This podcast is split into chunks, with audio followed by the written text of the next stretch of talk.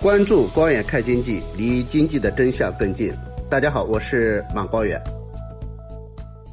开年以后啊，房地产政策的调整进入到一个加快的通道啊。先是一月五号的时候，那么央行啊，银保监会发布通知啊，说决定建立首套住房贷款利率政策的动态调整机制。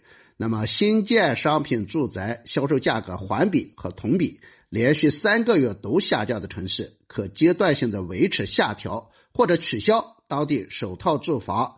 贷款啊利率的政策下限，那么这个政策其实在去年就已经实施。那么在呃去年五月份的时候，那么央行把这个房贷利率下限，首套房的房贷利率下限确定为可以在 LPR 的基础上减少二十个基点。那么在九月份的时候啊，又明确对于二零二二年六到八月份。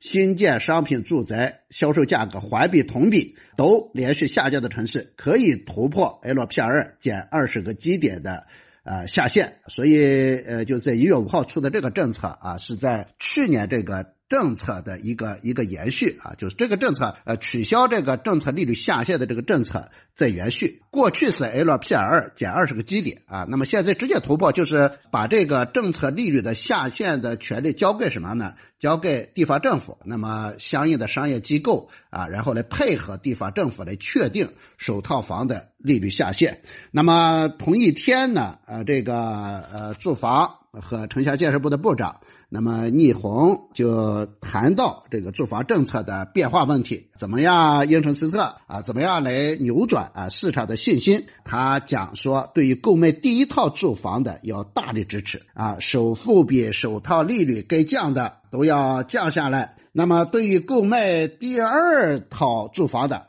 要合理支持，以旧换新，以小换大，生育多子女家庭都要给予政策支持。那么，对于购买三套以上住房的，原则上不支持啊，就是不给投机炒房者重新入市留有空间。那这个大家可以看到他这个表态啊，呃，首套那第一套房是大力支持，那么第二套房叫合理支持啊，第三套以上的原则上不支持。也可以说啊，这两个政策都是针对首套房的。那么，其实从去年到现在。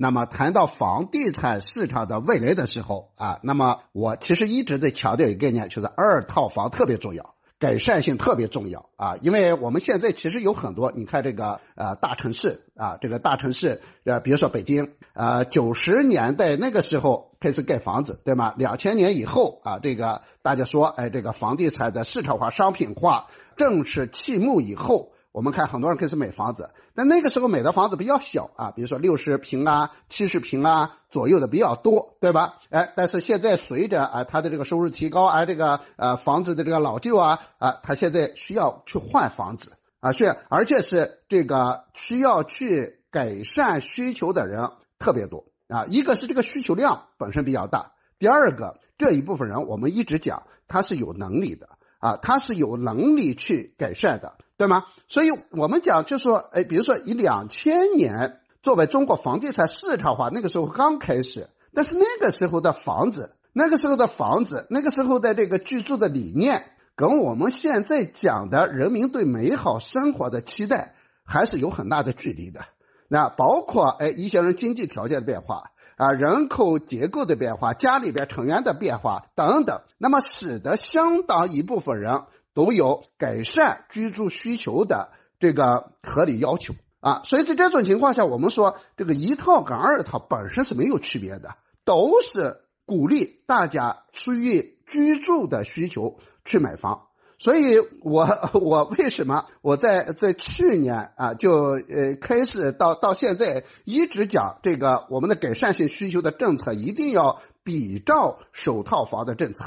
对吗？就是因为这个真实需求它存在的，而且是实实在在的。但是现在很多城市的啊，很多城市的二套房的政策，也就是改善性的需求非常不友好。那么，我们改善性需求的政策有很多城市仍然建立在当年严厉打击房地产那个时候的政策，不是现在的政策基调，而是在过去的那个房价快速上涨的阶段建立的抑制房价快速上涨时候的政策。显然，那样的政策跟现在的整个房地产市场，包括跟大家的这种啊住房的合理的这种需求是不一致的啊。所以我们讲为什么这个二套特别重要？所以我不明白啊，这个我们现在在首套房上不断的想办法。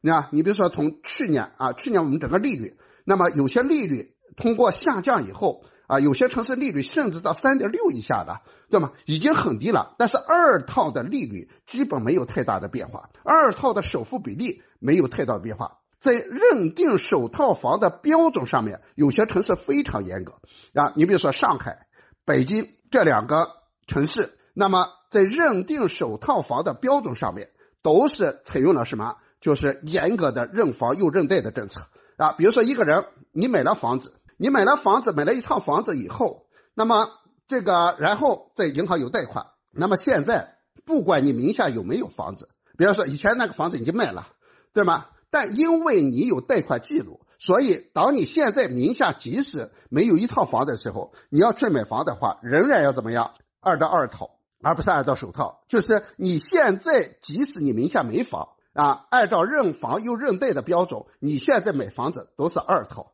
那么二套意味着什么？北京二套八成啊，首付是百分之八十啊，对吧？然后利率加成利率，在基准利率不仅仅不是像首套一样 LPR 的基础上下降百分之二十，甚至没有利率下限，而是加百分之二十。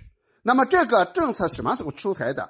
北京和上海。都是在那个时候严厉调控的时候。那么上海是二零一六年出台的，北京什么时候出台的？二零一七年三幺七，二零一七年三月十七号，北京出台了所谓史上最为严厉的房地产调控政策，其中有一条就是认房有认贷，对吗？那么这样的政策放在当时是合理的，但是放到现在显然不合时宜啊，因为。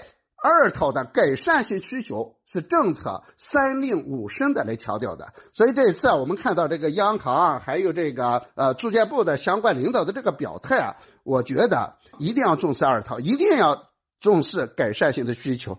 那么，所以我们呼吁，第一个是把过去的那种跟现在的整个房地产的形式不符合的认房又认贷的政策啊，一定要废除掉啊，一定要废除掉。第二个要体现鼓励。啊，比如说把首套呃二套房的这个首付比例可以降到百分之三十，甚至可以根据每个城市特点继续往下降。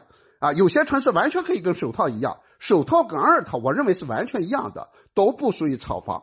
啊，那么这样的话，我们从需求端来讲的话，把真实的需求都弄起来。那么我同意住建部的领导讲说，三套以上原则上不支持。啊，当然还得看家里几个小孩我们现在鼓励生三个小孩那么是不是从住房上来讲也应该有一个对应啊？也有个对应。那么不支持不代表什么呢？不代表要打击要禁止。那如果人家有三个孩子，你说怎么办？你说怎么办？所以我们讲这个二套它是有政策空间的啊。再比如把利率可以降下来，而且应该鼓励大家换房呀。那。两千年买的房子，二十多年以后，很多房子面目全非了。那么很多人的情况也面目全非了，对吗？那么再一个，我们讲，如果说不鼓励大家买二套房的话，我们在现在整个我们讲以后我们要要要勾住并举，要鼓励大家租房子。那么没有房源你怎么去租？我们现在的这种啊公司制的这种租房的主体还没有建立的情况下，我们的主要房源都是个人。都是个人，你不鼓励大家买第二套房子的话，那么租的房源在哪里？根本没有租的房源，对吗？我们的长租公寓等等等等等等这些还没有成为真正的市政主体，占的比例还不高啊。所以我觉得一定要痛下决心鼓励二套啊！我们不鼓励炒房，不鼓励炒房，这是对的，但是我们要鼓励二套。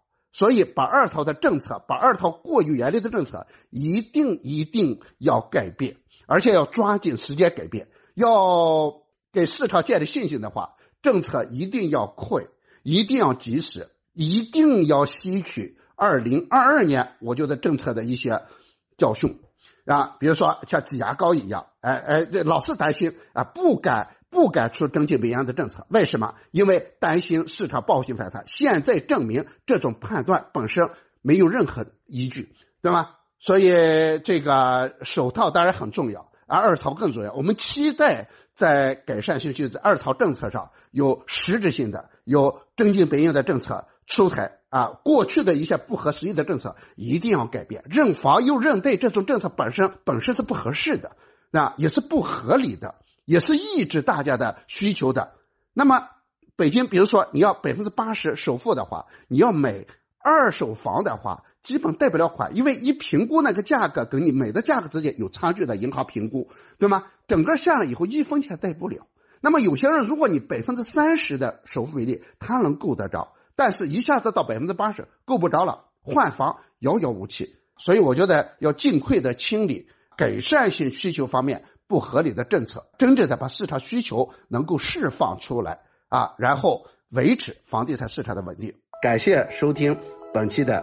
关爱看经济，那希望大家订阅我们的关爱看经济啊，与中国经济共成长，分享中国经济发展的红利。我们下次见。